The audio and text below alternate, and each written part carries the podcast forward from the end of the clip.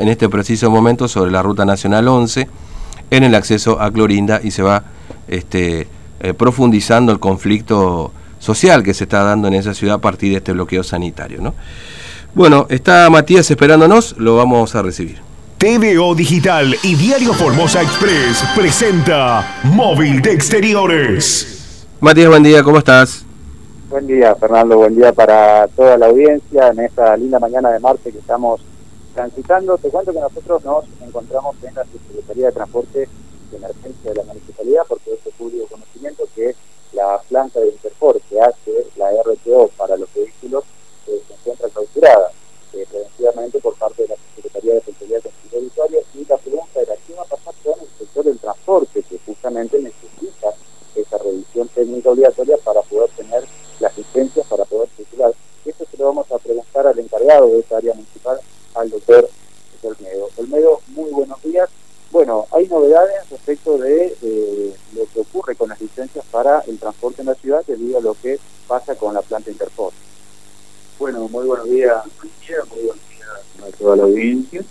Eh, efectivamente, en el día de ayer hemos, eh, en atención a lo que es de de conocimiento, con respecto a esta empresa prestataria del servicio de revisión técnica obligatoria, algo tan importante para eh, el desarrollo habitual de la actividad en el transporte público, no solamente de remises, taxis, sino también del transporte urbano de eh, se, ha, eh, se ha decidido, en virtud de lo que se conversó con el intendente, dictar una, una resolución prorrogando por el término de 60 días las, eh, las habilitaciones de aquellos que hayan vencido la RTO en fecha 4 de septiembre.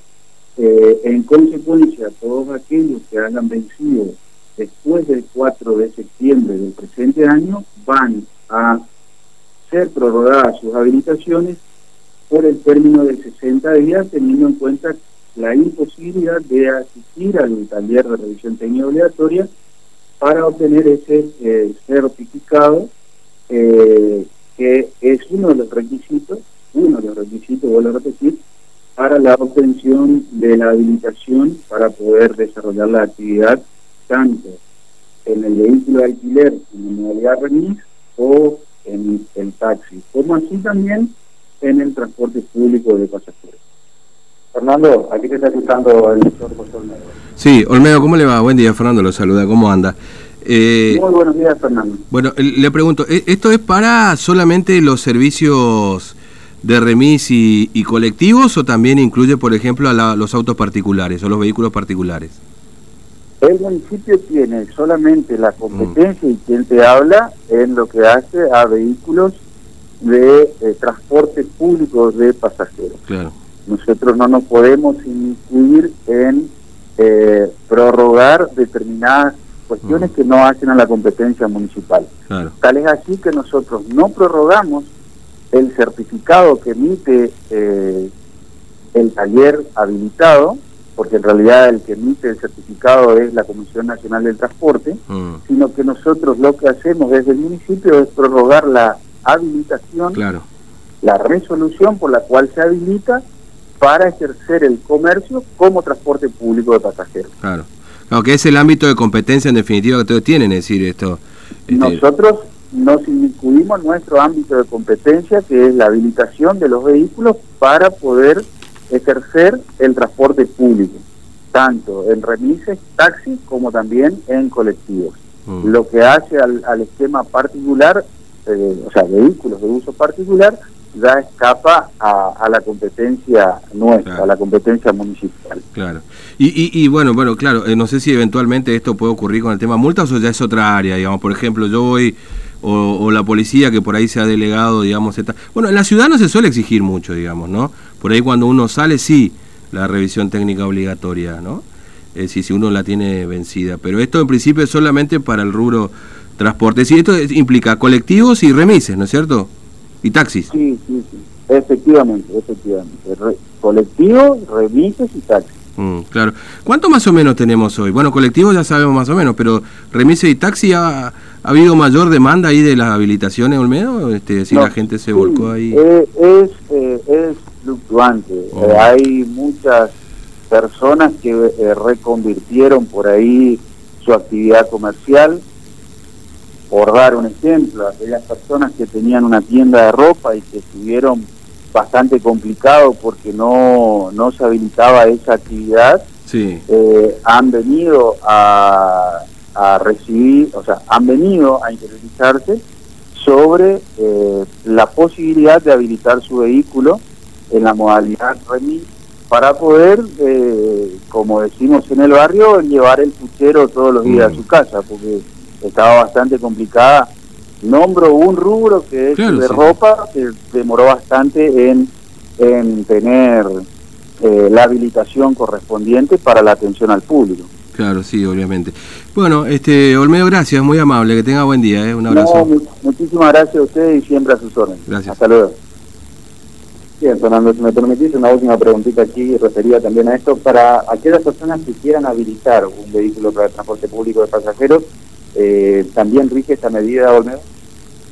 Sí, eh, a ver, para el que quiera habilitar como inicio, lastimosamente no lo puede hacer, porque no tiene la habilitación. Esto es para aquellas personas que ya están dedicados a la actividad y que se le venció su revisión técnica obli- obligatoria, como lo decía el principio, el día 4 de diciembre en adelante. Eh, los que por primera vez, lastimosamente, hasta que no se solucione este conflicto, no le vamos a poder eh, habilitar porque le estaría faltando uno, uno de los requisitos fundamentales. Está enlazado también no importante, tanto para el vecino, la vecina de Formosa, como también para el municipio, que es el seguro obligatorio de personas transportadas. Todas las compañías de, seguro, previo a, al otorgar eh, la póliza de seguro, le piden que le exhiban la eh, revisión técnica eh, obligatoria. Porque es una herramienta que sirve a la compañía para poder justificar el tipo de servicio que está por prestar y qué capacidad tiene que tener incorporada la póliza. En consecuencia, por dos razones, el municipio no le va a poder habilitar a esa, a esa persona que quiera recién iniciarse en la actividad. Es una, por la falta de revisión obligatoria y, consecuentemente, viene enlazado con esto, el seguro de personas. Doctor Olmedo, muchas gracias. No, muchas gracias. Bien, Fernando, entonces esa es la novedad.